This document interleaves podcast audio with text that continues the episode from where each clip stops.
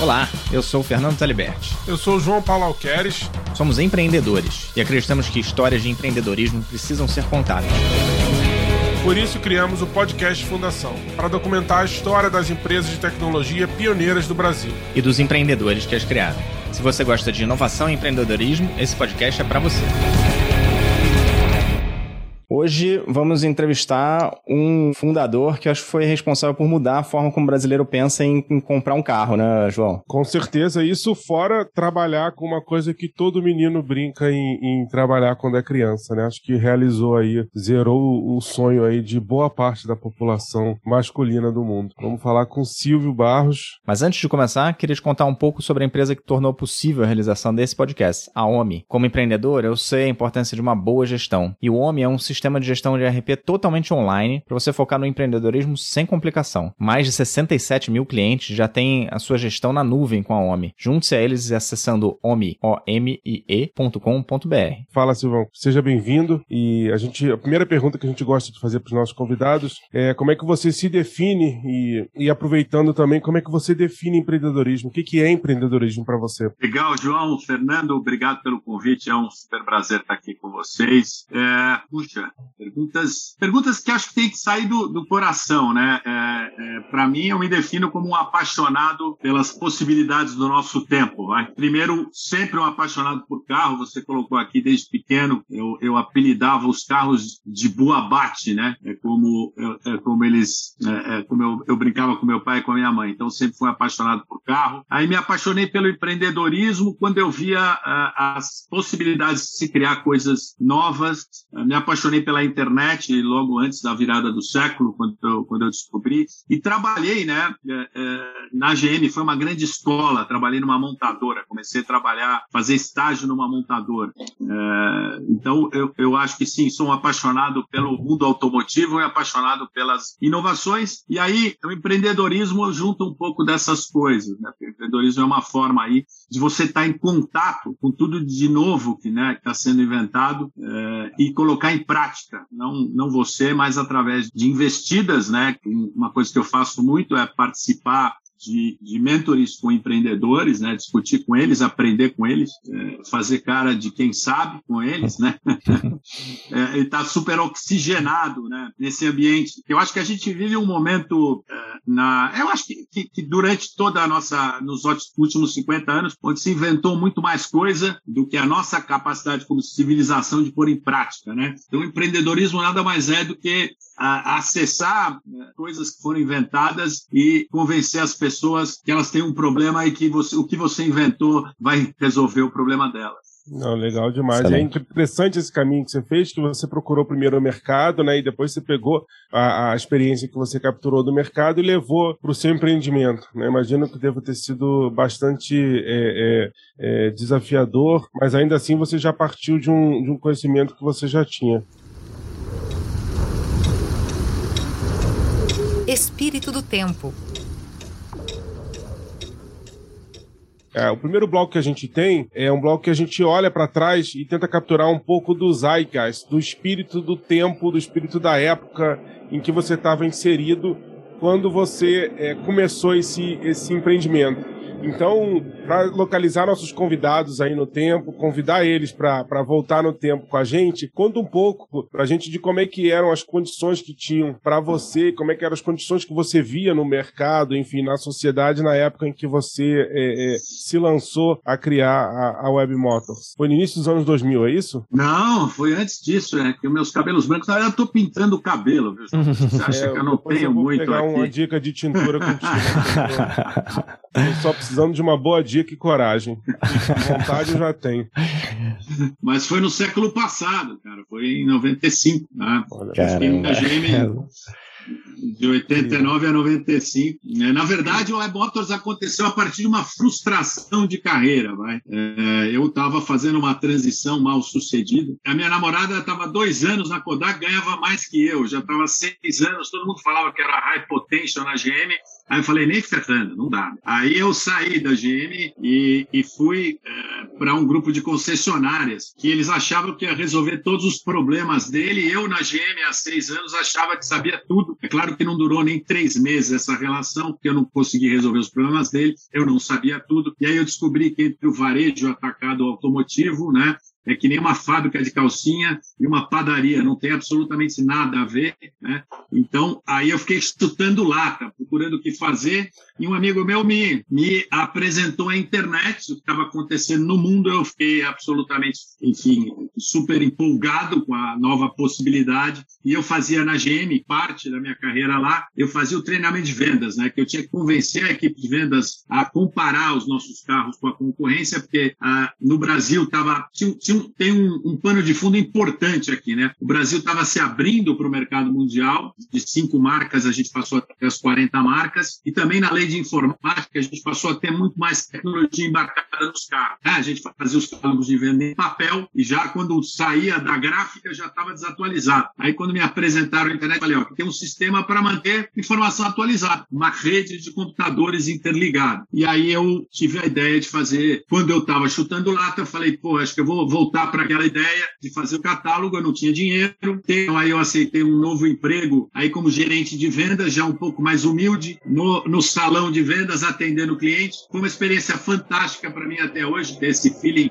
de lidar com o cliente no dia a dia. Por outro lado, um dealer também que estava começando a, a, a, concessionária e também um pouco mais, com um pouco mais de paciência para ter um, um aprendiz ali do lado dele. Eu mantinha esse emprego, enquanto a concessionária estava sendo construída e, em paralelo, eu punha essa ideia em prática. Eu consegui uma empresa de sistemas que topou ser sócia e desenvolveu WebMotors e foi assim que tudo começou. É, a, a, a gente, eu fiz esse, esse dual track até 89, acabei evoluindo também na carreira comercial, botei para o Mapping e Mesbla, que era um grupo grande de concessionárias, e aí a WebMotors me salvou, porque depois esse grupo teve problemas importantes. Eu saí quando o mundo começou, né? O mundo financeiro do private equity descobriu a internet, que foi no final dos anos de, 80, de 99, inícios do ano 2000, a famoso estouro da bolha. Era uma gigantesca pirâmide, as pessoas se compravam, compravam a sua capacidade de vender uma ideia para vender para o próximo da fila, porque não dava como, não tinha como provar que o negócio era bom ou não, 800 mil usuários em banda estreita. Você imagina isso, João? O Fernando hoje, vocês que são experts de internet hoje, né, de tecnologia, imagina lá atrás o cenário de 800 mil usuários em banda Simplesmente ninguém navegava pelo WebMotors. O WebMotors era um gigantesco PowerPoint, onde a gente contava a nossa ideia é, e as pessoas não tinham como provar se ela podia ser verdade ou não. Um dia virou verdade, né? a premissa estava certo, mas não tinha gente navegando na época. Se eu entendi bem, ele começou então na sua necessidade como dealer de ter um catálogo, né? Você não, não, não começou já imaginando que seria uma coisa é, que ia transpor essas fronteiras, ou sim, já tinha um sonho grande? Na verdade, a minha necessidade como dealer era a necessidade física do Silvio de Barros de ter um salário, é só isso. então, eu estava no dealer lá para estar tá, né, ganhando tá enquanto bom. eu conseguia investir. A, a oportunidade era a simetria de informações. Né? É, eu já sentia isso também no balcão, também como consumidor, também como apaixonado por carro. E, como toda a indústria, existe a criptografia dos produtos. Né? Você não tem, elas se defendem, né? você não consegue comparar nenhum produto lado a lado. E aí tem um opcional X, um opcional Y, um tem ar-condicionado com direção hidráulica, outro tem isso, outro tem aquilo. Então, o que a gente fazia era um catálogo comparava todos os carros disponíveis e criava essa simetria de informação do consumidor, porque o consumidor não tinha isso. Você tinha que entrar numa concessionária Chevrolet, entrar numa concessionária Volkswagen, entrar numa auto concessionária, para você ter um cenário. É o único jeito de comprar carro era entrar na concessionária e lidar com um vendedor, que naquele momento o grande objetivo dele era te enfiar o carro que estava em estoque. Eu, eu participei disso, eu estava lá. Fala, meu, entrou um cara aqui, vende o carro que a gente tem, não vende um carro que a gente não tem. Uhum. Né? E aí isso complica a experiência de você como consumidor, porque eu não quero comprar o carro que está lá no chão da concessionária. Eu quero saber tudo que tem disponível. Existiam, claro, os classificados de jornal, existiam, claro, a, o jornal do carro, existia uma editoria sobre o tema, mas não existia uma editoria fria, uma editoria quente, que faz reportagem, não uma editoria fria que mostra um catálogo onde eu, eu escolho o que eu faço. A interatividade da internet também é uma coisa né, que não estava dada naquela época. Né? Vamos lembrar que todas as mídias eram unidirecionais, você sentava no sofá né, e ficava lá escutando né, a distribuição que alguma TV fez para você e falou: Meu, fica aí no sofá, porque às oito é, é, é, o Jornal Nacional, às sete é a novela, senta aí e espera, entendeu? Não tem nenhum momento ninguém falando: Olha, eu posso entrar e ver o Jornal Nacional antes da novela, e passo ver. E a mesma coisa acontecia com o carro, né? Eu, não, eu quero entrar e eu saber qual carro está disponível. Eu quero ver o teste do carro X, eu quero ver o teste do carro Y, eu quero comparar o carro X com o carro Y. Então começou aquele. Era o momento, né? Que a internet nasceu do empowerment do consumidor. Do né? empowerment do consumidor. É, uhum. E aí a simetria da informação. Porque muito provavelmente, e, e, no início aconteceu isso, tá? Todos os sites de carro dos Estados Unidos viraram inimigos mortais das montadoras, porque ele, em algum momento eles se propuseram a vender diretamente ao consumidor uma coisa que está acontecendo hoje. E que a montadora não podia, eh, de forma nenhuma, quem tem uma estrutura de distribuição montada, custa 30% né, do preço do carro, ela não pode, ela não pode ter essa ameaça. Né? Você diz o que acontece com a Tesla, de você poder comprar o carro direto no, pela, pela página, é isso que você está falando de vender direto para o consumidor, não? Exatamente, João. Isso que acontece com a Tesla, de você poder entrar lá e, e encontrar na página. A Tesla economiza 30%, que é o custo de um, um varejo automotivo. A cadeia, né? Que coisa. Silvio, conta pra gente um, um pouco qual, quais foram os momentos mais difíceis nessa trajetória que você se lembra, assim, aquele momento que você, putz, tô no chão. Ah, eu, eu acho que nos, na, nas Torres Gêmeas em 2001 foi um momento é, muito difícil. Assim, alguns momentos que para mim marcam. Eu acho que a, a, a indústria de fundos, né, a, o processo todo de captação é, e, e, a simetria, de novo, a simetria de formação que tem entre, entre os investidores, né, e como eles tratam, né, e, e eu lembro, eu lembro de, uma, de um momento momento libertador, meu, quando eu cheguei para eles, eles, a gente negociando o term sheet do investimento do fundo, né? E eles vinham cada vez com mais arapucas, cheio de casca de banana no negócio, né? Pra gente, pra gente cair. E uma hora eu falei, ó, cara, na boa, né, é, você tá comprando meu brilho nos olhos, meu. Me fala tudo que tem nesse documento, porque é, é, vai ser ruim pros dois. Se eu descobrir depois que você me sacaneou, que você tá colocando coisa aí que eu não sei, é, vai ser ruim para todo mundo, é tiro no pé, todo mundo, todo mundo. Então, para com esse jogo, né? De negociação aqui, é, é, e, e, esse foi, foi, um momento importante, né? É, claro que em um momento de falta de caixa, assim, é, é foi um, é um paradoxo, mas o momento, o momento das Torres Gêmeas foi um momento importante para nós, porque ao mesmo tempo que acabou a, a novela, acabou a, um momento em onde, puta, dinheiro era, era super disponível, todo mundo queria investir, a gente estava super bem, todo mundo queria falar com a gente e tal, e aí acabou que acabou o dinheiro no mercado, o mercado secou, vamos separar o joio do trigo. A gente, por um lado, no, no momento da exuberância, né, no momento da abundância de capital, é,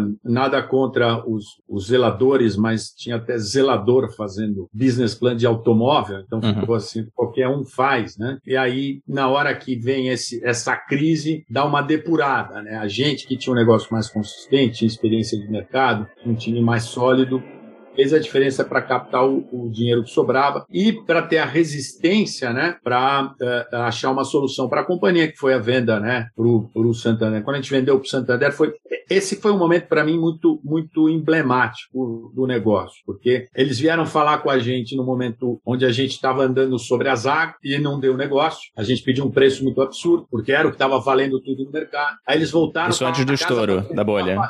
É, isso, isso em 2001, né? Legal. 2001. Depois do Store, 2001 nas Torres Gêmeas. Eles voltaram para casa para tentar fazer, gastaram um dinheirão e não chegaram em lugar nenhum. Aí a gente voltou a conversar numa perspectiva muito mais racional, né? Eles valorizando mais o nosso negócio, porque tinham percebido a complexidade de construir, e a gente também valorizando mais uh, uma saída estratégica para o business, para esse business durar como durou até hoje. Né? Fez muito sentido uma distribuição como a do Santander para o Web Motors, fez muito sentido um Web Motors para o Santander, assim como o iCarros fez uh, muito sentido para o Itaú e vice-versa. Estratégia de saída. Né? Como foi nesse processo de saída? Você ficou lá um tempo? Como teve um, um earnout, um período de transição? Como que foi isso para você? Foi interessante, porque por um lado a turma de M&A construiu né, um contrato super interessante para nós ficarmos, né? Que eu acho que é como qualquer aquisição. Hoje muito se fala do, do termo aquahire, né? Você quer contratar, você quer o know-how, você quer a inteligência de quem está no business. Né? Então, a turma de M&A construiu um, um, documento, uma marra, um, uma, uma série de incentivos importantes para o management ficar, é, mas do outro lado tinha a turma de operações lá, é, de financiamento, que não tinha interesse que a gente ficasse. Demorou para a gente descobrir isso. Mas aí acabou dando certo, quer dizer, a gente tinha uma perspectiva de ficar mais tempo, durou um ano e meio, e aí é, eu comecei o um período aí mais sabático, né? Fazendo esportes de aventura que eu amo, investindo em startups e preparando aí. E é um esporte de aventura, né? Investir em startup também. Provavelmente o maior. Mais radical. Conta um pouquinho dos investidores. Você falou um pouquinho que, que captou e desse passo da negociação, mas é, não era. Era muito longe do que é hoje, né? Como que era captar e como é que foi a sua relação aí com os investidores né, naquele momento que estava tudo tão mato alto? É, eles não existem mais, né? Olha que louco, né, Fernando? Todas as duas companhias que foram originárias lá, né? Era, era o Chase, que foi comprado pelo JP Morgan, ou vice-versa, né? GP Investimentos, que não, que não existe mais. Mas, na verdade, todo o cenário era esse cenário que eu descrevi, né? Como, como não ficava claro, né? A, não tinha como ter consistência naquele momento. Quer dizer, a, a visão era legal, o mundo realmente ia mudar e mudou. E é interessante perceber que o pós-bolha teve uma onda cética importante, né? Não sei se vocês acompanharam, é, mas mais do alto das suas fraldas aí, Fernando, você devia o pós-bolha aí. não exagera. Não, tá bem guardado. Tem meus cabelos brancos aqui, aqui também. Não, tá? é, o pós-bolha gerou umas pessoas ficaram céticas com o negócio de tecnologia. Por quê? Porque naquela época não tinha como ser consistente. Você, você investia na companhia, não tinha como provar. Em algum momento o negócio ia ser bom, como foi, mas tinha um questionamento, né? Porque não tinha como provar. Com 800 mil usuários em banda estreita, hoje a primeira coisa que eu faço com qualquer empreendedor que vem falar comigo, põe no ar, né? E me traz o MVP. E pega dinheiro do seu cunhado, da sua tia e vende seu carro. Antigamente era assim, cara, olha, eu tenho aqui um projeto legal pra cacete no PowerPoint. A hora que alguém investiu, eu saio do meu emprego, né? E era assim. E ainda tem gente que tem um pouquinho essa visão, mas assim, é, antigamente era muito caro você pôr qualquer coisa no ar. Hoje é barato. Na verdade, hoje você faz em low code, né? Hoje você faz no uhum. WhatsApp, você faz no Instagram, você faz nas plataformas existentes para provar para você mesmo. Você, eu falo isso para todos os empreendedores. Ó, você é o primeiro investidor do teu negócio. Porque você tem um custo de oportunidade do seu tempo. Você podia estar empregado, podia estar investindo em outro negócio, Perfeito. podia estar fazendo outra coisa. Você está empreendendo. Então você tem que provar para você mesmo que o negócio é bom. Será que tem eco? As pessoas vão comprar, as pessoas vão entrar. Ou pior, né? As pessoas vão entrar, vão participar da tua comunidade, da tua plataforma, mas pode ser que nunca dê dinheiro. Né? Essa é a pior parte. Então, enfim, é, lá atrás não, né? Lá atrás a relação com o investidor era, cara, me dá o dinheiro aí, que eu vou demorar dois anos para a plataforma ficar no ar e depois pode ser que dê certo, pode ser que não. Então isso dava margem, como deu, né? A indústria a bolha, porque isso é um prato cheio para mentes criativas, né? Criarem né, discursos que, que, são mirabolantes e que nunca serão verdades, mas demorarão para ser provados se são verdades ou não. A, a indústria financeira e a própria para a indústria de capitais, ela está repleta de histórias como essa. E você vê hoje, eu concordo com você, né? Tem, hoje tem muito mais framework, tem muito mais metodologia, quer dizer, é, testa, testa no WhatsApp, testa no code ou low code. É, e depois que negócio tiver né, provado que tem, tem business ali, aí vão, você pode bater na porta do investidor. Mas também tem os negócios que nascem no PowerPoint, já captam milhões, né? E eu acho que muito porque é um cenário totalmente diferente de quantidade de investidores disponíveis, né? Qual é que é a sua, sua leitura disso? Você acha que tem um pouco uma mistura dos dois mundos, né? Um pouco do que tinha lá atrás, agora? É exatamente isso que eu estou fazendo. Mas, na verdade, olha que interessante, né? É, eu acho que você tem um, um ótimo ponto. Eu, eu acho que hoje a gente está misturando os dois mundos. Primeiro, por quê? Né? Eu acho que a gente, os ICOs. ICO é a sigla para Initial Coin Offering, o equivalente de um IPO, oferta pública inicial de ações, para a indústria de criptomoedas. Uma companhia que quer levantar dinheiro pode criar uma nova moeda e lançá-la em um ICO como forma de se capitalizar.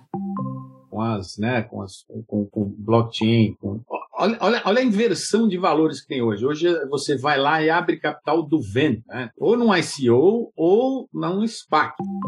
SPAC, Special Purpose Acquisition Company, é uma companhia vazia listada em uma bolsa de valores. Seu objetivo é captar dinheiro de investidores para realizar aquisição de outras empresas, tornando-as públicas imediatamente, sem a necessidade de um processo típico de IPO ou oferta pública de ações.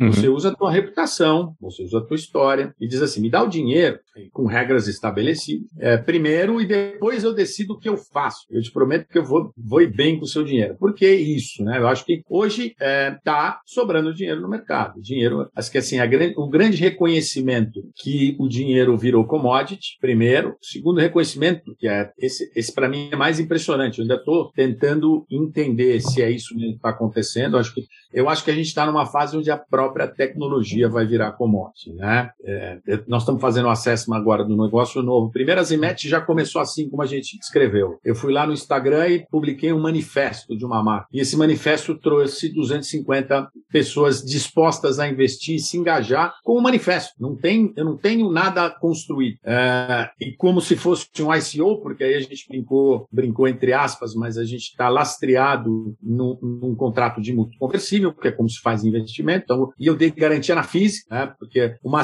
outra assimetria, eu gosto de falar de assimetria para cacete, vocês vão ouvir muito. Uma assimetria do investidor e o, o empreendedor é essa: o empreendedor sabe muito mais o que está acontecendo no dia a dia dele e tem as interações com o investidor, mas é impossível né? saber de tudo que está acontecendo. Então, nesse negócio que eu fiz agora, eu dei o meu aval na física. É claro que eu podia, estou capitalizado, então é diferente a situação. Mas eu limitei o investimento a um número X que eu podia garantir a qualquer momento, minhas IMET hoje, um cara pode vir aqui na minha casa, tocar a campainha, ele vai levar de volta o dinheiro que ele investiu. A única coisa que ele, que ele me entregou foi o custo de oportunidade do dinheiro dele, que podia estar aplicado em outro lugar. Mas, está correndo risco do Silvio. O Silvio pode acontecer algum problema com ele. Mas, a princípio, são pessoas conhecidas, são uh, network que eu construí ao longo da minha vida. Então, isso está uh, tá indo super bem. Fizemos um manifesto, as pessoas investiram e ainda não tem o site, não temos plataforma. Nós vamos começar a construir agora. Então, pode ser sim que a gente está numa fase onde o dinheiro já está claro que é commodity, pode ser que a gente está numa fase onde a tecnologia é commodity. É o que, que então que faz a diferença nos negócios, né? Já faziam antes, mas agora tendem a fazer muito mais. É gente,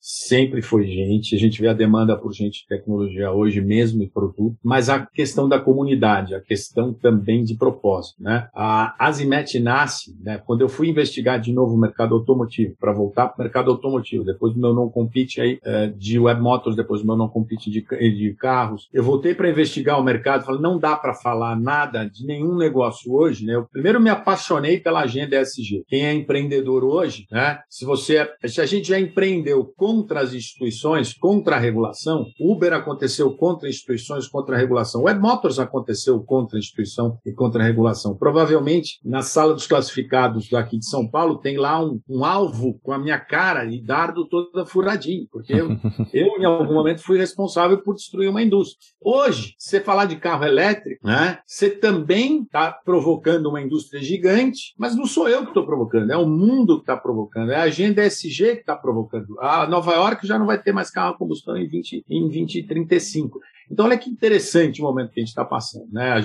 Eu, já levantei a bandeira SG do automóvel elétrico no Brasil, principalmente nos centros urbanos, a Zimet é sobre isso. A regulação está a favor, mas mesmo assim a gente está fazendo um play de ir contra os incumbentes, porque vai gerar desemprego nos postos de gasolina. Não vai gerar desemprego, a gente precisa achar um jeito de reempregar a massa de trabalhadores dos postos de gasolina ou da indústria né, eh, de combustível ou da indústria sucroalcooleira no Brasil, que vai também demorar demorar para acontecer. Nós estamos falando de uma transição que demora para acontecer. Né? Mas não há uma agenda no Brasil, que há em todos os lugares do mundo, sobre eletrificação, sobre mobilidade urbana do leste maio. Não há uma agenda, né? não há ninguém empreendendo sobre isso. E a minha ambição na Zimet é a mesma ambição que eu tive com a Web Motors lá atrás. Ser sinônimo de categoria de mobilidade elétrica movida a energia limpa. Nós vamos fazer essa conexão improvável. Então, nós estamos criando cooperativas de energia solar, nós vamos transformar as vagas vagas de carregamento em cooperados, nós vamos usar os carros elétricos eh, dentro de uma plataforma de, de relacionamento consumidor que a indústria automotiva não soube fazer. É inacreditável que uma indústria do tamanho da indústria automotiva, de concessionária, não tenha políticas de pós-venda, de relacionamento, de CRM. O cara sai da concessionária, ninguém mais sabe para onde ele foi. E aí fica gastando uma fortuna no próximo ciclo para convencer o cara a comprar o carro de novo. Né? Agora, no carro elétrico, não dá para ser assim. Você tem que sair da concessionária com uma ajuda, onde eu carrego, o que, que eu faço. Né? Então, é, é isso que a gente está fazendo, de um carro que é hoje o dobro do que é o carro a combustão. E não dá para entender porque que ele é o dobro ou o triplo, porque ele está isento de imposto. E é muito então, mais simples a mecânica, né? Uma série de polêmicas, entendeu, João e, e, e Fernando, que a gente poderia entrar aqui, mas não é o objetivo deste uhum. podcast entrar em polêmicas. Perfeito. Eu, eu, eu, se deixar, a gente vai embora nesse assunto que você Só começou a falar. Você ter estômago para isso e dedicar é. o seu tempo a isso é, é, é realmente é um negócio incrível, é assim que.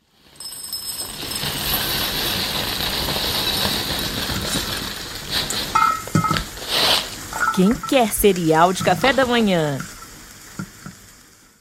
Como a gente começou a falar um pouco de Zimet, acho que você podia contar desse sabático, né? Que é onde a gente é, parou o, fio da meada da história. As suas várias histórias de empreendedorismo serial até chegar na Zimet. Conta um pouquinho pra gente como é que foi isso, essa, essa mosquinha do empreendedorismo que não deixou de, de se circundar aí o resto da vida. É, é muito legal, porque eu estou exatamente construindo uma apresentação né, para um evento agora de executivos. Eu não tenho a menor ideia porque me contrataram para eventos executivos para falar da Zinet, mas vamos lá provocar eles. E aí, é, é exatamente, o primeiro chat é exatamente isso. Quer dizer, a Zimet ela é resultado de 50 anos de empreender. Né? Então, é, eu gosto muito do conceito do Christiansen sobre inovação, né, que ela acontece em layers.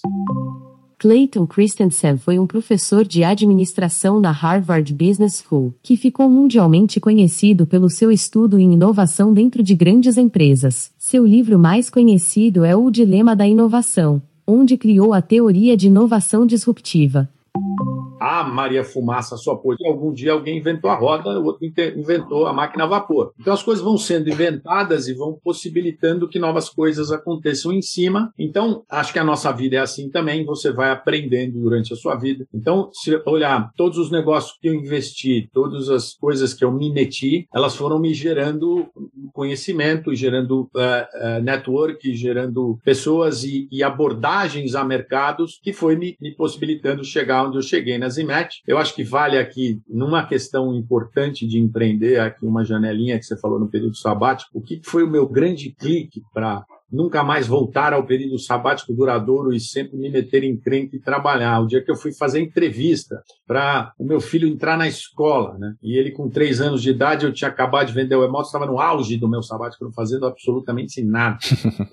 nenhuma. E a mulher perguntava, mas o que, que você faz? Eu falo, na verdade, o que eu fiz. Eu tinha que contar a minha história, mas agora, o que você faz? É, não, mas eu fiz, é, sabe a Web Motors? Não, não, não, mas o que você faz agora? Não, não faço nada. Porra, não faço nada. Eu falei, não quero que meu filho, né, conte do pai dele como alguém que não faz nada hoje. Porra, o cara foi bem lá, né? E aí você começa a aprender, que aí que é a parte mais legal, né? Que, que eu falo isso para os caras e é muito difícil entender isso. E aí é onde você transcende. Essa paixão pelo empreendedorismo, né? apesar de ganhar dinheiro e apesar de, de tudo, ela é imbatível, porque ela te dá uma resistência absolutamente imbatível. Quem está pelo dinheiro fica pelo caminho. Quem está pela fama fica pelo caminho. Quem está pelo empreendedorismo, pelo tesão de empreender, vai para sempre. Cara. Assim, não tem o que tira você da batalha. Não tem. Você vai estar tá lá, meu, tomando porrada. E quanto mais toma porrada, mais você se diverte, né? Quanto mais as pessoas uh, se desenganam, mais você se diverte. É uma resistência, uma resiliência que é que é incrível. E aí você tem armadilhas de ego nessa, nessa jornada. Assim, o que eu mais faço hoje é fugir de armadilhas do ego. O mundo publicitário tem um monte. São aqueles prêmios incríveis que são armadilhas fantásticas para o ego. Assim como a imprensa, idolatrar os empreendedores é uma puta armadilha para o ego, assim como os fundos, né? Transformar uh, empreendedores e fundadores em superstar é uma puta armadilha para o ego. Então,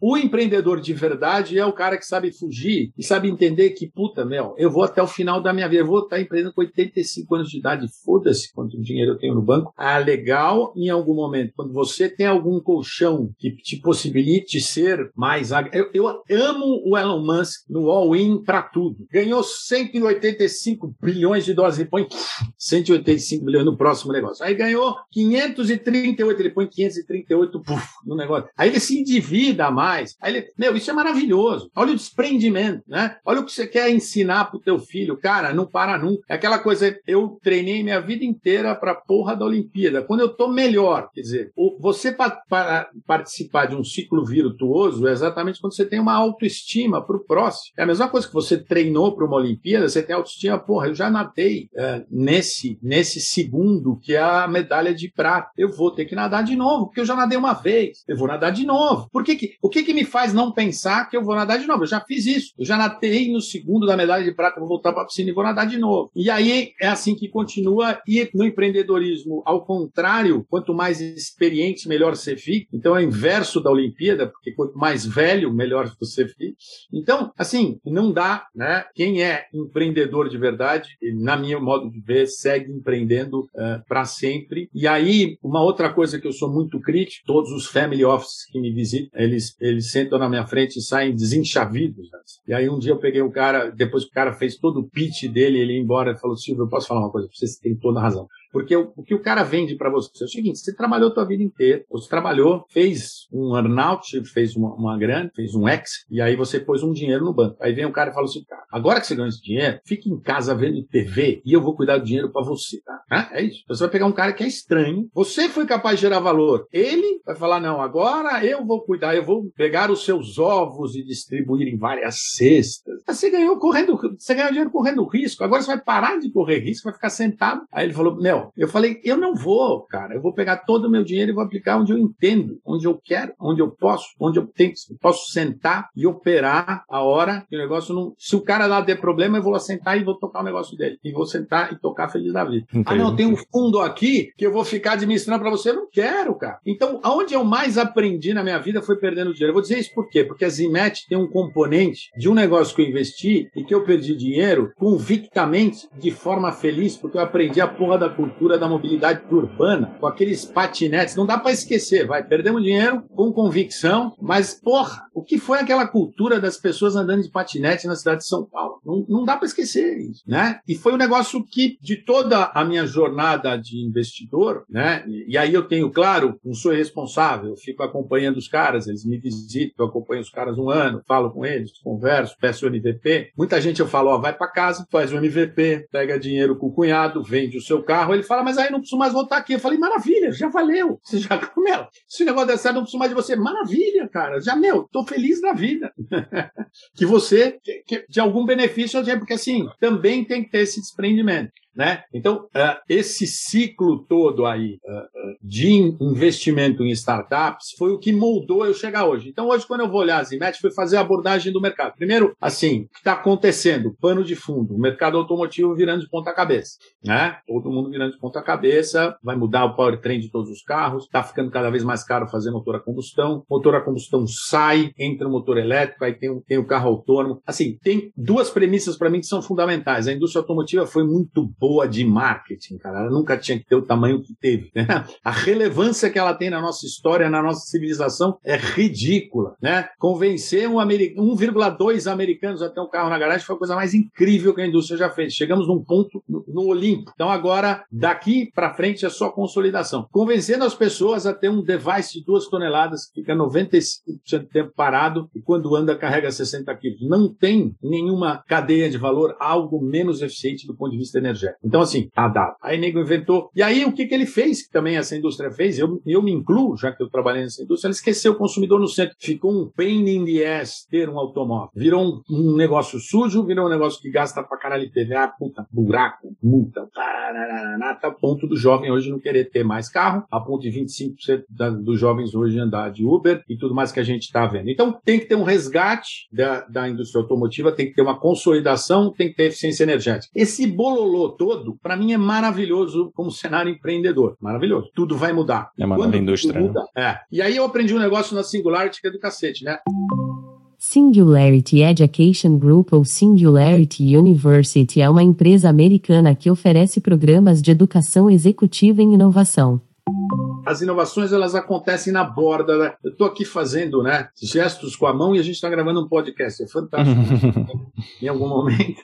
A, a indústria, é, é, esse, essa aula que eu tive na, na Singular tinha demais. É do Paul Safo. As inovações acontecem na borda das cadeias da indústria atual. Então, eu demorei um tempão para entender o que, que era o Web Motors, o que, que era é, o ICAR. Uh, ele está na borda de três cadeias. Ele não está no centro. Ele está na borda da cadeia automotiva, está na borda da cadeia de mídia e está na borda da cadeia financeira de banco. Não está no centro de nenhuma borda, de nenhuma cadeia. A indústria automotiva está lá no centro. E o que, que acontece em momentos de ruptura como esses? assim? Aumentam as bordas, né? Então a Zimet, ela está na borda da cadeia energética, a gente está gerando energia solar, tá fazendo uma cooperativa de energia solar, está na borda da cadeia de mobilidade, porque a gente vai ser um, uma plataforma a integrar todos os bichos do last mile, inclusive os voadores, inclusive os drones da Gol, o drone da, da Embraer. Uh, a gente está na borda da cadeia automotiva, é claro, porque a gente é um, é um, assim, na verdade, né? A montadora vai precisar da gente, a montadora vai precisar de uma plataforma como a gente,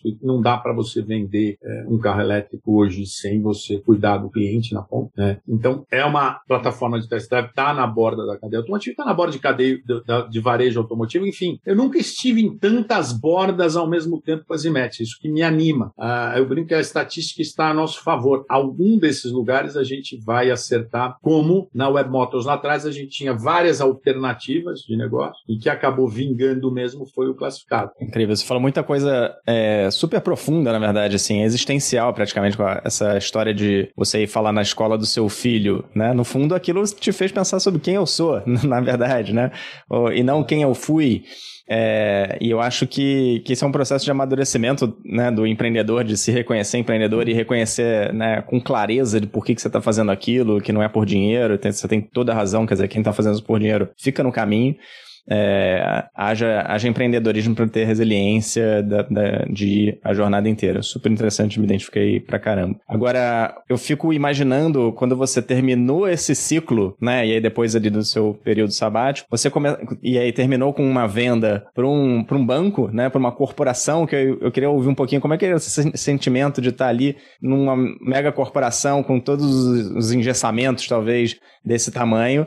E aí você começar um novo ciclo com outro banco. É, conta um pouco pra gente como é que foi isso e, e os, os, aprendizados, as partes difíceis desse, desse segundo ciclo, né, que foi Carros. É, é, é, é uma, é uma boa pergunta, Fernando. Eu, assim, fez muito sentido para Web Motors é, lá atrás. Primeiro, eu nunca quis vender nenhum dos negócios. Todo mundo fala, puta, se você faz e vende. Não quis, é incrível. Eu, não, eu queria estar no Web Motors até hoje. Mas uma hora você tem um desprendimento. Porque é o seguinte, o negócio é capital intensivo, aí você vai fazendo os rounds de capital que perdem, e aí você... Por isso que eu sou muito crítico desse modelo, do Blitz Scaling, né? Aí você vai perdendo participação e uma hora você... Que, no momento que você abre para um fundo, você de alguma forma já fez um caminho de, de exit, né? Você precisa de dinheiro, abriu para um fundo, alguém precisa te comprar um dia, porque esse fundo espera ter um retorno sobre aquele dinheiro que ele investiu, né? É, então, teve que, a gente teve que jogar esse jogo na Web Motors e acabamos fazendo exit para dar retorno para todo mundo que estava lá para o Santander. E aí fez muito sentido. Aí eu descobri uma coisa que eu depois executei na, no Icarros e que eu acredito muito, e hoje cada vez mais, uh, que é o, o, a, o, incumbente, as grandes corporações que têm vitrines para o cliente, quer dizer, você tem duas formas hoje de, de criar uma marca, né? É, ou você dá dinheiro para o Google e para o Facebook e o CAC, né, que ficou gigante, né, uh, cada vez maior, uh, né, e não dá mais para jogar esse jogo, que é transferência de fundos de dinheiro do, do fundo para jogar o jogo do Google e do Facebook ou, ou, de outras mídias, que antes era a Globo, antes eram as TVs, né? Uh, ou você pega os balcões existentes e gera produtividade nos balcões existentes. O meu drive da saída do Icarros para a Ziflow foi exatamente esse. Então, mas, mas para completar o teu ponto, quer dizer, a gente não teve como, como uh, olhando para o que aconteceu na Web Motors, a gente teve que sair por questões de ciclo, né? O Web Motors com o Santander, 1.500 operadores que visitavam concessionárias, visitavam os tomadores de decisão, é, vendendo a Web Motors foi imbatível imbatível como estratégia de distribuição. Não tinha como um classificado que tem lá o pastinha conversando com o gerente competir. Né? A gente tinha da noite para o dia uma estrutura comercial pronta, né? com uh, agenda com o tomador de decisão da revenda. Você tinha que convencer o cara de que ao vender o Web Motors ele também vendia financiamento. A gente conseguiu convencer isso, na verdade era fato. E aí foi um ganha-ganha animal. E aí eu descobri o que eu acho que hoje né, são as grandes oportunidades, e está acontecendo. A gente viu esse ano a, a quantidade de M&A, a quantidade de companhias que estão acelerando uh, plataformas digitais e para acelerar estão comprando empresas. A gente vê movimentos até do próprio Nubank. Né? Uh, então, eu acho que foi o começo dessa onda, fez muito sentido. E aí com o iCarros a mesma coisa. Aí o iCarros já nasceu dessa estrutura. Dessa estrutura. Uh, o iCarros, pô, preciso ter uma estrutura igual. E a gente já do início já fez esse play para o, o Itaú comprar. E eu sempre tive a, né, a, a, expectativa de que em algum momento ele não comprasse. Né? Falei, pô, tô com os caras aqui, não vou precisar comprar. Estamos com eles aí como sócios estratégicos. Era imbatível para jogar o jogo do iCarros, ter a estrutura como a estrutura do Itaú para brigar com a Motos não tinha outro jeito, né? Era, era a forma, era o equity mais barato que podia ter e a geração de valor maior que a gente podia ter, né? Então acabou acontecendo isso, né? Então acabei estando, estando na borda da cadeia automotiva, porque no Brasil carro e financiamento é uma coisa é uma é uma jabuticaba. Em nenhum país do mundo a cadeia de varejo ganha tanto dinheiro financiando carro como no Brasil, né? Isso isso isso é uma anomalia do nosso mercado. Então os bancos sempre tiveram a área de financiamento do Itaú é muito relevante, a área de financiamento do Santander é muito relevante de todos os bancos, por isso que todos os bancos no final acabaram fazendo um tipo de play desse, né, uh, nesse mercado. Então, por isso é que eu no final estive com esses bancos próximos. E aí entrei no mundo de fintech, investi um monte de negócios de fintech que eu acredito aí que vai ter, né, a, a premissa do banco distribuído, quem tem hoje é o contrário, quem tem um balcão de negócios pode levar serviços financeiros e os serviços financeiros estão distribuídos, né? Essa é a grande, eu acho que ameaça para os incumbentes eh, que estão aí. Legal. Eu fiquei curioso sobre uma coisa que você falou, que eu acho que é muito verdade. Quer dizer, quando você traz um fundo, você tá meio que casando com um destino que é eu tenho que dar saída para esse fundo, né? É o modelo de negócio Exatamente. deles.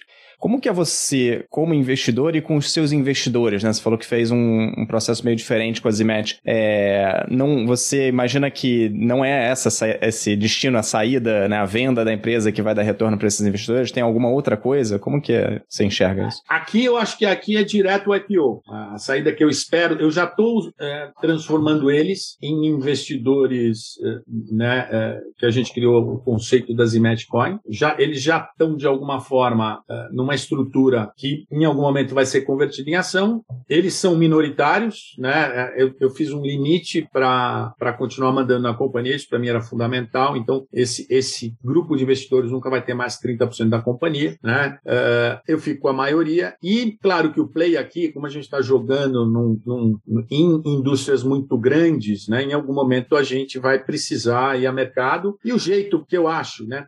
Eu acho que está ficando cada vez mais acessível possível o IPO. Né? A gente sempre falava lá atrás, puta, o IPO é, é, um, é, um, caminho longe, você precisa fazer todas as ondas VC, private equity, para chegar no IPO. Hoje eu acho que até o SPAC trouxe essa, essa novidade para o mercado, né? O IPO que acontece antes do negócio. Então, aqui, aqui é como se a gente estivesse no meio do caminho, né? É como se a gente tivesse feito um SPAC informal, né? Claro que com um volume bem menor do que são os SPACs, é, mas com um tema, né? É, eu, eu, a reputação que a gente usou é, é, é, é o que eu brinco. A gente foi muito rápido em captar dinheiro. A gente, em 48 horas, captou quase 50 milhões de reais. Resolvemos parar nos 20. Mas a gente tinha 50 com comprometido. Isso foi muito surpreendente, todo mundo fala, pô, já tem a ver com a, com a reputação, com a sua história. Não, tem a ver também com o propósito que a gente está se propondo a fazer. Né? Todo mundo está vendo, todo mundo está com vontade de se envolver em alguma coisa com propósito. Né? Então, a Zimet tem propósito, que é acelerar a eletrificação, limpar o centro. Ela já nasce ESG na veia, né? Então, uh, com tudo isso que a gente está fazendo, o propósito trouxe, mas já é uma estrutura quase que um SPAC, né? No meio desse, eu, eu não gosto de chegar aqui, uh, enfim, em, em, estruturas que já existem no mercado, mas a saída que nós vamos dar para os investidores é sim uma saída de bolsa, é liquidez das ações que ele comprou. Eu já dei essa liquidez no valor histórico, nós já temos uma sinalização de um mercado secundário, uma vez que eu limitei e a companhia começar a andar bem, essas, essas, esses contratos de multa podem ser ser comercializado né, no mercado secundário, a gente criou essa alternativa. Então a expectativa é que todos os investidores das IMET tenham liquidez do seu ativo o tempo todo até o momento do IPO. Perfeito. Quer dizer, a palavra-chave eu acho que é liquidez. No fundo, né, qualquer investidor que entra, é, para ter retorno, ele tem que ter liquidez. E, e você falou bem, né? O IPO acho que era uma coisa, para empresas brasileiras principalmente, uma coisa muito distante, né? Acho que ah. nesse ano e o ano passado começou a acelerar um pouquinho, mas é, hoje, né, até hoje, acho que as duas alternativas concretas são essas, né? Ou você vai ser comprado por uma grande empresa ou você vai fazer um IPO. Só que, como você falou do, das, das bordas, né? Tem um monte de, de é, novidades aí aparecendo, é, NFTs e tecnologias que podem é, mudar o jogo, talvez, né? Se enxerga que o futuro pode ir muito além desse, dessas duas trilhas de, tá, é, tem um investidor aqui, que é um fundo, que vai querer um retorno, vai ter, querer ter uma liquidez, então vou ter que vender para alguém ou fazer um IPO. Você enxerga outros caminhos, já é mais ou menos o que você está fazendo, né? ou não?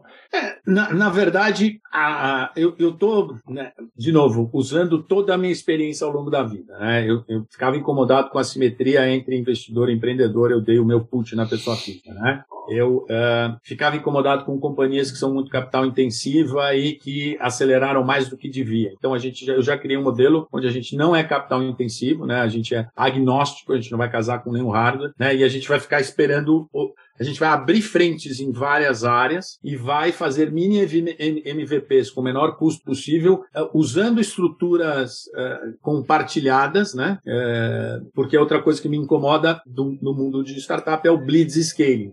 Vou captar dinheiro e vou crescer e vou diluindo e vou chegar e adio a hora da verdade. Você nunca consegue ver se a companhia, se o modelo de negócio dá lucro ou não, porque eu sempre tenho lá o capex de crescimento. Ah, eu estou investindo para crescer, eu estou investindo para crescer. Todo investidor ou todo empreendedor que chega na minha frente e faz a pergunta, eu cresço ou dou lucro, eu falo, faz os dois, né? não tem essa, ou é e. Então, aqui essa é a premissa básica que nós estamos estabelecendo aqui. Até porque, se a gente fosse montar uma plataforma de mobilidade há dois anos atrás, ia custar uma fortuna. Hoje a gente achou algumas de prateleira muito barata, que aí está na linha do que eu estou, é, da tese que a gente está construindo, que talvez tecnologia também tenha virado é, é, commodity. Commodity. Né? A gente Não, discutiu isso bastante com o Marcelo, né, fundador do ZAIS, é. né, João? Sobre tecnologia. É, é legal, assim, ouvir você, você contar tudo isso e, e também é, dar uma dimensão pra gente de tudo que você, que você aprendeu, mas também, é claro que existia, existia uma época para você que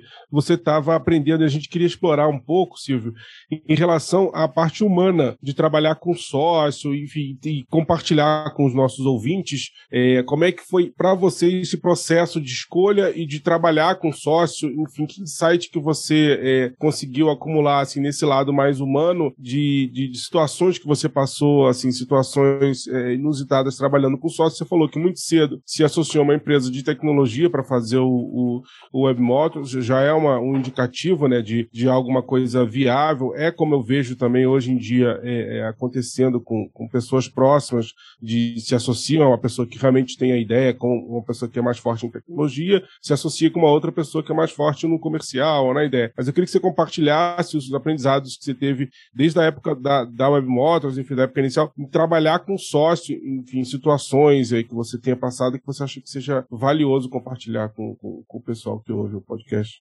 Legal, João. É, é, eu, eu tenho uma brincadeira hoje que eu falo que eu tô com um, um time, né? Que é o Caetano e o Fernando, que são meus sócios na Zflow, que é o, o, o Caetano é o cara de tecnologia mais fudido que eu já encontrei na vida, e o Fernando o cara de produto mais fudido que eu encontrei na vida, a gente está junto há 20 anos. E aí eu, a pergunta que eu faço, sabe quanto tempo demora para você ter uma equipe que está trabalhando junto há 20 anos? Né? Então, uh, eu tenho orgulho realmente de ter construído essas relações e realmente faz diferença. Né? Tem algumas indústrias que, principalmente a indústria de fundo, né? Essa, eu fui tão crítico aqui, mas a primeira coisa que o cara chega e fala, ó, oh, cara, meu histórico, né? Como é que eu fiz, olha o que eu fiz na minha vida, há quanto tempo eu estou junto, porque não é trivial, né? Você montar um time que está trabalhando junto há, há tanto tempo e, e essa é a diferença que fez, né, ou que faz nos negócios, né, a, até hoje. A primeira coisa que eu fiz quando uh, encerrei o ciclo agora do e-carros em 2017 foi não me comprometer a não ter acesso aos funcionários que eram críticos para mim e eu consegui negociar isso com, com o banco, e foi o que fez a Z-Flow acontecer muito rápido. Né? A gente já tocava de ouvido, porque a gente estava junto há muito tempo, isso faz muita diferença,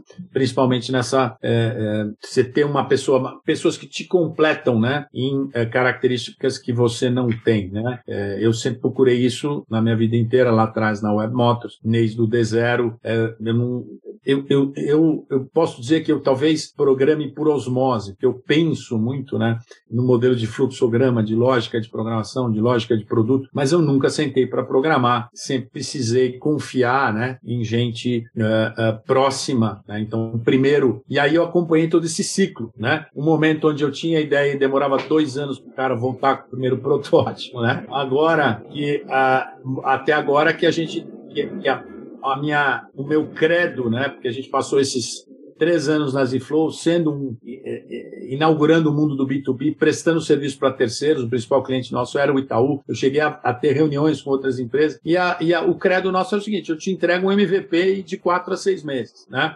E isso, o cara olhava para a gente, porque aonde a, a, a Ziflow aconteceu? Justamente no gap que existe entre a área de negócio né, e a, área de TI dos bancos, né? Porque a área de negócio precisa dar resposta para o consumidor que ele está pedindo, para o universo de startup, tudo que está acontecendo, e a área de TI fala, não, nem fudendo, eu estou aqui para cuidar do legado e entra na fila eh, em dois anos para ficar pronto. Aí a gente aconteceu justamente porque o Itaú precisava modernizar o sistema de financiamento dele e a gente conseguiu entregar muito rápido rápido. Né? Então, isso sem dúvida, né? o time que a gente tinha, já trabalhando junto há muito tempo, fez toda a diferença. Eu já não sei se isso é válido daqui para frente, né? aquilo que a gente está conversando agora, mas foi muito válido nessas experiências. Então, eu acho que hoje, sem dúvida, o que funciona muito, é muito importante. É, é, eu não quero usar palavras de jargões, jargões aqui, mas você ter propósito, você ter missão da empresa, você ter visão, é, você tem que hoje, ainda mais pós-pandemia, no trabalho remoto, você não captura mais as pessoas no espaço e no tempo. Né? Você tem que capturar na vontade de estar com você, porque é muito fácil não estar com você. Né? É muito fácil numa, numa reunião 2D você ter o celularzinho aqui do lado no teu WhatsApp conversando com outras pessoas. Então, ou é a ideia interessante, ou o projeto que está na tua frente está te motivando, ou é muito fácil a tua cabeça voar. Já era fácil você não participar de reunião ao vivo. Agora, em 2D, é mais fácil ainda. Então, acho que a gente está passando por um momento onde trabalhar em time, onde montar time tem a ver com propósito, com capturas de, de, de mentes. Né? É, então, nós vamos ter sete, eu, eu não quero passar de dois dígitos em funcionários fixos, nós temos sete hoje, espero parar nos nove, e tudo que acontece no ecossistema da Zimet, a gente quer muito que aconteça com aportes, né? com parcerias. Eu acho que hoje a gente está no mundo, principalmente no Oceano Azul, que é energia renovável, que é mobilidade, que é eletrificação. Todo mundo quer ir para esse lugar e não sabe como, né? E aí tem, tá sobrando. Então todo mundo que está nesse mercado vai cooperar e competir ao mesmo tempo. Eu acho que vai acontecer em todo lugar. Então você tem parceiro, é, é participando. Legal demais. Esse Lego é muito legal de montar, né? Essa visão do, e a visão do no code que você fala aí tanto. Eu sou evangelista disso também. Então acredito muito nessa visão. Acho que que faz total sentido. Você falou de, de missão e visão. Você olhando para trás, você considera que, é, vindo da área comercial, você considera que você trabalhou em, em prol disso conscientemente para construir missão e visão e valores por onde você passou, ou sempre foi uma coisa assim incidental que aconteceu na medida em que foi é, é, evoluindo? Isso, isso foi feito de forma é, pensada por, por, por, você? Você, você olha para trás e vê que, puta, essas empresas que construí tinham minha, a minha marca, a minha missão, era um negócio é, tangível, tácito para você ou não? Acho que não, acho que, acho que é, é, intuitivo, tá, João? Eu, eu acho que, assim, você tem que transmitir, né, paixão, né? É, e muitas vezes ela acontece não verbalmente, né? Muitas vezes acontece na forma, na tua atitude, no que você faz, na tua vontade de fazer ah, e, e principalmente na tua. Uh, uh, eu descobri uma coisa lá na Web Motors no momento de crise, fudido, que a gente teve que ficar aí seis meses, essa época aí sem dinheiro que a gente das Torres Gêmeas que eu comentei com vocês, eu, eu, falei a minha função, eu já sei qual é a minha função aqui como fundador e CEO. Eu sou o último cara a abandonar o bar, né? Então, assim sim, sem salário, sem, sem dinheiro, eu convenci algumas pessoas chaves a ficar sem, sem remuneração por um período. E eu falava assim, cara, nós vamos ficar aqui, eu vou ser o último a sair. Ah, pode ser que afunde? Pode, mas eu vou ficar aqui até o final, né? Então, é, é essa atitude é, é, é a atitude de dono do empreendedor. Né? Eu participo de, uh, do IPO, uh, do, que é uma organização de presidentes, CEOs de empresas. A gente tem os três perfis, o empreendedor, o CEO e o, e o herdeiro. Né? Uh, é, é incrível ver como realmente a, a postura de dono, né?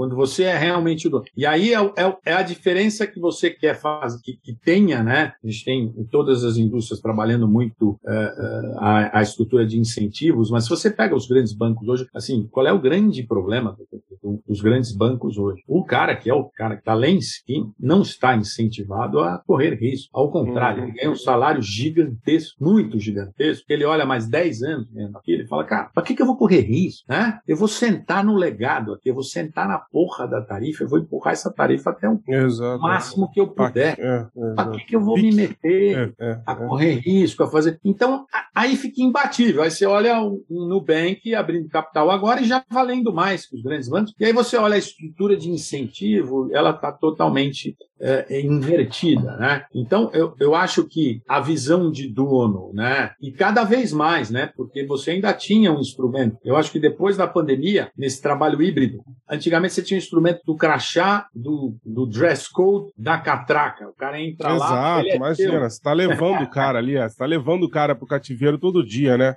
Então. É, é teu, você tá porra, tá levando ele acho que só precisa, de, só precisa de 90 dias pro cara achar que ele é dono, né? Então.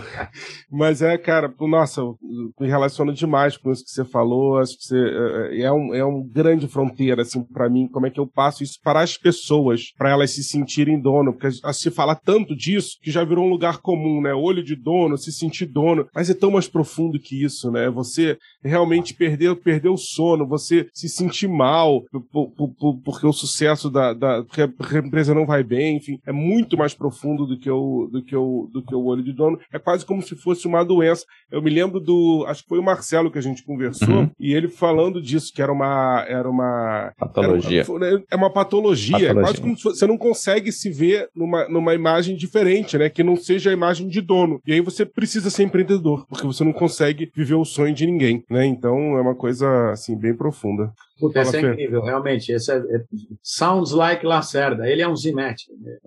e guru, inclusive. ah, que legal. É, muito, muito legal esse papo com ele. Legal. O Silvio, você como investidor hoje, ou, ou é, como influencer, é, é influente, influente para outros empreendedores, é um pouco do que a gente quer é, com esse podcast, é que é inspirar e fomentar empreendedores e ajudar eles a aprender com a sua experiência, né? Você passou por tanta coisa. O que você costuma dizer para um empreendedor que está começando, além do no, vai trabalhar no seu MVP, né? Que dicas que você é. costuma dar? Ah, é, eu, eu acho que é, isso que eu falei para vocês é, é, é, o principal mesmo, né? Primeiro, eu, eu já tenho uma premissa de investidor que eu acho importante. Eu nunca vou investir em ninguém. O nunca é, é entre vírgulas, né? Porque, na verdade, o Luca Milani, que é meu último investimento, que foi a 77 Sol, é, casou tão com uma... Eu enganei ele, porque eu, a minha premissa é o seguinte, ó, eu vou conversar com você hoje, nós vamos ficar conversando mais um ano, você tem que ter paciência. Mas um ano eu não duro, não importa, cara. Eu não vou investir em você antes de a gente ter algumas interações, eu conhecer algumas coisas tuas, né? O ideal é que eu invista, participe de pessoas que eu conheço a trajetória, porque o que faz diferença, né, é, para o empreendedor é, é, a pessoa, não é onde ela está. Quantos negócios ela já nasce de um jeito no PowerPoint e à medida que você coloca no ar, você vai descobrir que é para outro lado. E aí você tem que confiar que a pessoa é capaz de ter esse feedback e entender. Então, a primeira coisa é procure as pessoas próximas, né?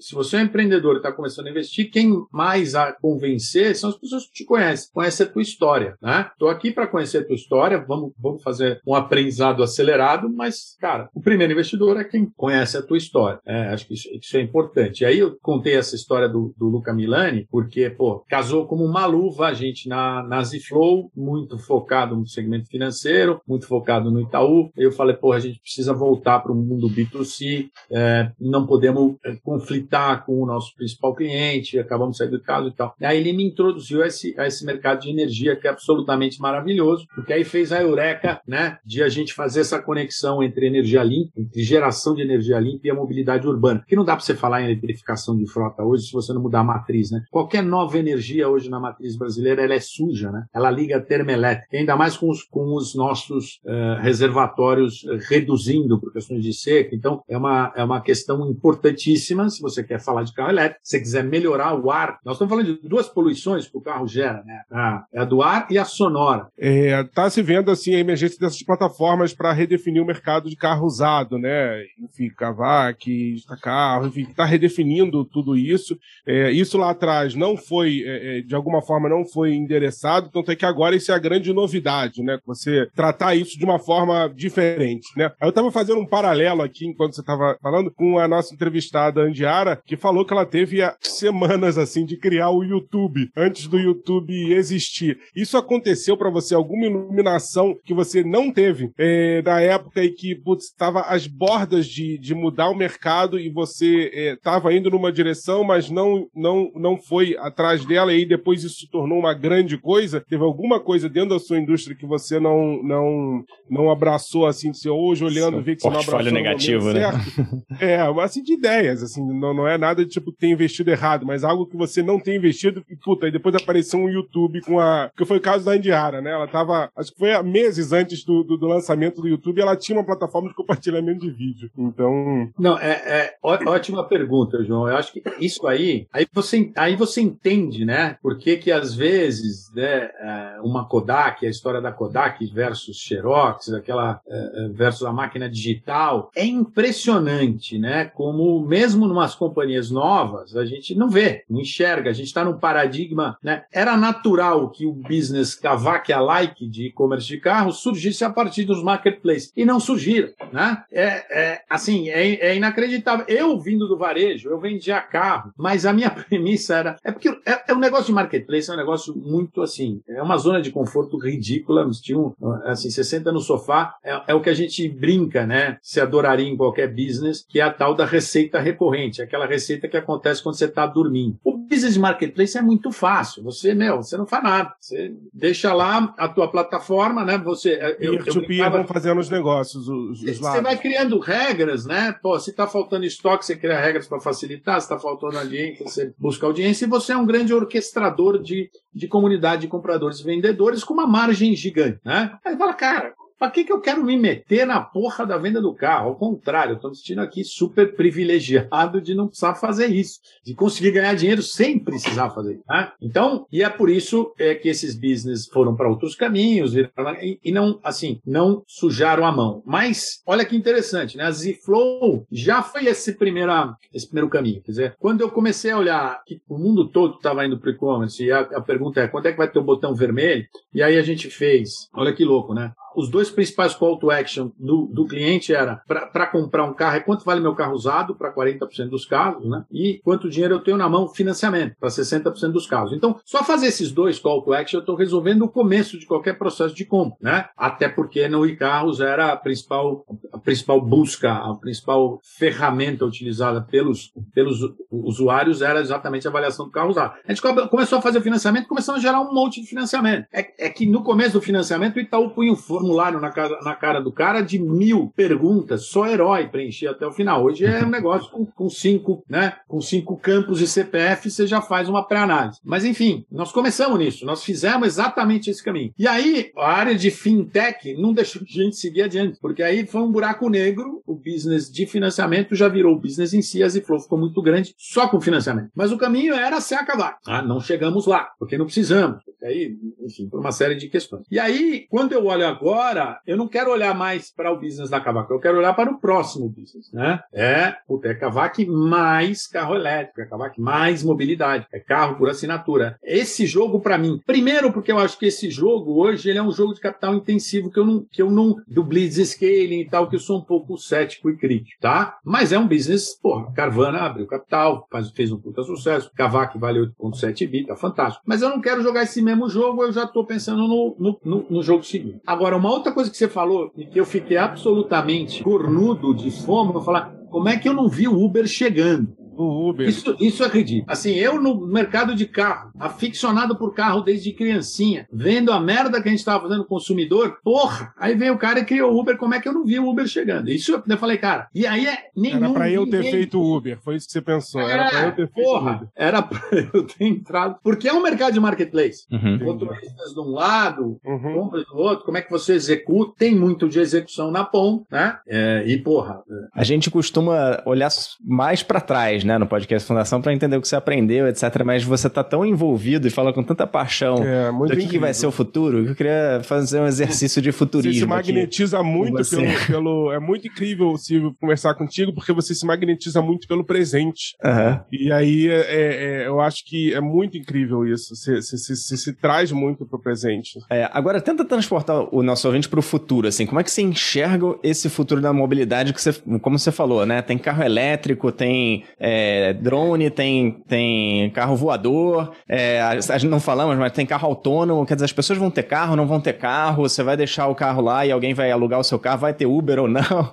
Tenta pintar essa figura, assim, de como você enxerga e em quanto tempo você acha que esse negócio vai estar totalmente transformado. Eu, eu, acho que antes de responder essa pergunta, eu acho que para explicar o que você falou, a minha paixão pelo momento presente, João, acho que isso é muito interessante. Eu acho que a gente está num momento único de cenário empreendedor na nossa história. Quer dizer, eu, eu, eu nunca, em 50 anos empreendendo, eu vi uma janela tão boa para o empreendedorismo como ela é hoje. Quer dizer, 60 milhões de contas criadas na Caixa Econômica Federal é um cenário de digitalização que a gente só esperava ver em 10 anos, ele aconteceu hoje. Quer dizer, isso é ridículo, né? Ah, a segunda coisa é a questão do SG. Quer dizer, não dá para fazer mais nada, né? Se- assim, há alguns anos atrás era um nice to have. Hoje, cara, não dá nenhuma companhia para se não tiver algo, um walk the talk, né? De SG, social, de, de influência, de impacto, vai ter, vai, vai se fuder na ação. Então, isso, isso é incrível, esse, esse- esses dois cenários, né? O terceiro cenário é que, pô, é-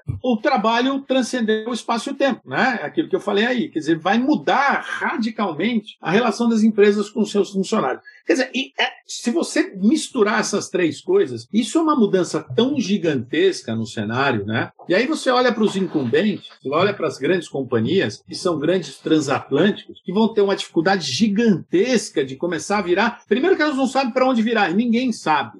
O que aconteceu foi assim: alguém pegou o, o tabuleiro de xadrez e deu uma chacoalhada e fala: ninguém sabe o que está acontecendo. Assim, você falar para mim o que está acontecendo. Por, por isso, exatamente que eu falei: eu quero ter uma companhia que ela olha para um monte de coisa, mas fica quietinha, ela tem pouco capital intensivo e ela vai esperar para a gente ver sinais do que vai acontecer, porque ninguém sabe. Exatamente porque ninguém sabe, todo mundo tem que ser flexível. E quem não é flexível é o primeiro a ficar no- pelo caminho. Né? Então, assim, esse, para mim, é o magnetismo do presente. Isso é o que me traz com, com uma, um entusiasmo único né, para o momento presente. Agora, o que vai ser no futuro, eu, eu- assim, eu, eu gosto muito de fazer um paralelo com o início do século na criação do automóvel. Ficaram quatro, cinco montadoras. Mas lá atrás tinha carro elétrico. Né? Tinha umas 100 né, propostas de mobilidade e elas ficaram pelo caminho e a gente foi para. E, e o Henry Ford descobriu a indústria de massa e inviabilizou qualquer negócio de nicho. Né? Eu acho que a gente volta para esse cenário, né? porque eu acho que Shenzhen produzindo 70% do hardware eletrônico do mundo não dá mais para você ser um play de hardware. Provavelmente, se o, se o, se o software ficar, ficar commodity, também não dá para você ser um play de, de, de software. Então, o que, que sobra? É um play de comunidade, é um play de cultura. Dizer, a cultura acontece antes do business. É o que está acontecendo exatamente com o meu negócio agora. Não, não me, não me perguntam o que isso significa. Eu só estou começando a querer entender o que está acontecendo, mas eu acho que assim, é, a gente está vivendo um momento único na história, uma oportunidade incrível. Eu não sei se os postos de gasolina vão durar um, dois, dez, vinte ou 30 anos, mas para mim cada vez eles fazem menos sentido, tá certo? Pensa no- na premissa do posto de gasolina.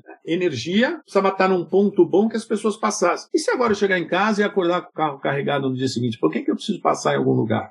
Por que, que eu preciso pensar que meu carro precisa ser carregado? Né? E essa tecnologia está aí disponível. Uhum. Então, assim, é, é muito louco o que a gente está vivendo, né? Eu acho que a gente vai viver numa sanfona, tá? Vem pro micro, olha o macro, vem pro micro, faz quick wins, vai pro macro. Você tem que fazer assessments constantes. Há dois anos atrás, o negócio de energia é, solar era um mico. ficou bom agora, ficou muito bom agora. Tem um monte de coisa que há seis meses atrás era inviável, você tem que fazer reassessment, que agora talvez seja. E aí as coisas vão andando rápido. E como é que você tem uma companhia que tem que fazer? A companhia, a cultura corporativa, eu já fiz e não deu certo, é o que mata todas as companhias. Porque você fez há seis meses atrás, talvez agora dê certo. Exato. Né? Então é muito incrível. Bom, é difícil falar de legado com uma pessoa tão corada no presente e no futuro, mas é importante também a gente olhar para trás e entender a contribuição que a gente já deixou, né? É, a frase parece que foi escrita antes, mas eu acabei de, de, de improvisar. É, o que que o Silvio, qual é o legado que você olha e vê que, puta, cara, isso aqui eu, eu, eu deixei, eu, essa aqui é a marca que eu, que, eu, que eu já deixei e essa, eu não vou, não vou ser indelicado perguntar a marca que vai ficar, porque eu acredito que seu próximo projeto é a marca que vai ficar, né? É, mas o que você olha para trás e vê que, porra, isso aqui eu já, eu já deixei, esse legado aqui eu já deixei, o que, que te dá esse, essa, essa coisa? Eu vou fazer um comentário é, antes, João, que essa, essa tua pergunta é uma gigantesca armadilha para o ego, mas eu, eu, vou, eu vou responder ela, mas eu acho que ela. Assim, hoje é, a, a, gente tem que ter um pouco de janela de Johari aqui, entender como a gente é percebido, não dá para a gente fugir disso. Né? Eu sou hoje o cara da webmoto, né? É, que é um sinônimo de categoria, não importa o que eu faça, né? ainda tá, a minha imagem ainda está muito colada na webmoto, eu já perdi, a, a, apesar de não ter nada mais a ver com o business. Né? E aí, aí é que isso é muito louco, né? Você, você é pai de uma, de uma criança e essa criança foi para o mundo e está tudo bem. E aí você aprende também que né, nem sempre o inventor de alguma coisa é o que vai captar maior valor dessa coisa. Né? Provavelmente o Motors vale muito mais do que valia quando eu vendi, mas faz parte. Assim, como o cara que inventou a internet não é o cara mais rico né, do universo digital. Então, é, ter esse desprendimento aí é importante. Então, sim, eu sou conhecido por, pela WebMoto, é, mas eu, é, e eu acho, e aqui eu vejo a oportunidade na Zimet de ser também, construir uma marca que também seja sinônimo de, de mobilidade inteligente uh, movida a energia limpa para o futuro. Essa é a minha ambição hoje, né? E espero que isso se torne realidade, não, e de novo, não por ser eu, mas sim por colocar mais um filho no mundo que seja maior que eu e que aconteça independente de mim, comigo como acionista ou não, né? Incrível. Apesar de não querer vender. Sim, foi incrível. Eu acho que é muito diferente dos, dos, outros episódios. A gente fez uma viagem no tempo não só para trás, né? A gente falou bastante do passado, a gente falou muito presente, falamos um pouco do futuro e como você tem essa interconexão dessas coisas, né? Eu acho que é, é uma virtude para o empreendedor conseguir olhar para o presente e falar, cara, o que, que dá para fazer agora? Porque é o que você falou, talvez não desse seis meses atrás, né? E é. se eu tiver dois anos adiantado, também posso tomar um tombo. É, então foi um, um, exercício muito legal, assim, para a gente conduzir o, o, ouvinte de uma forma diferente para esse passeio no tempo. Muito obrigado pela sua participação. Obrigado a vocês pelo convite aí, foi um grande prazer aí. Obrigado pelo espaço. Este episódio foi produzido pela Voz e Conteúdo e teve o patrocínio da OMI. Faça como mais de 67 mil clientes. Acesse OMIE, omie.com.br e traga a gestão do seu negócio para a nuvem. OMI. Falou de RP, falou OMI.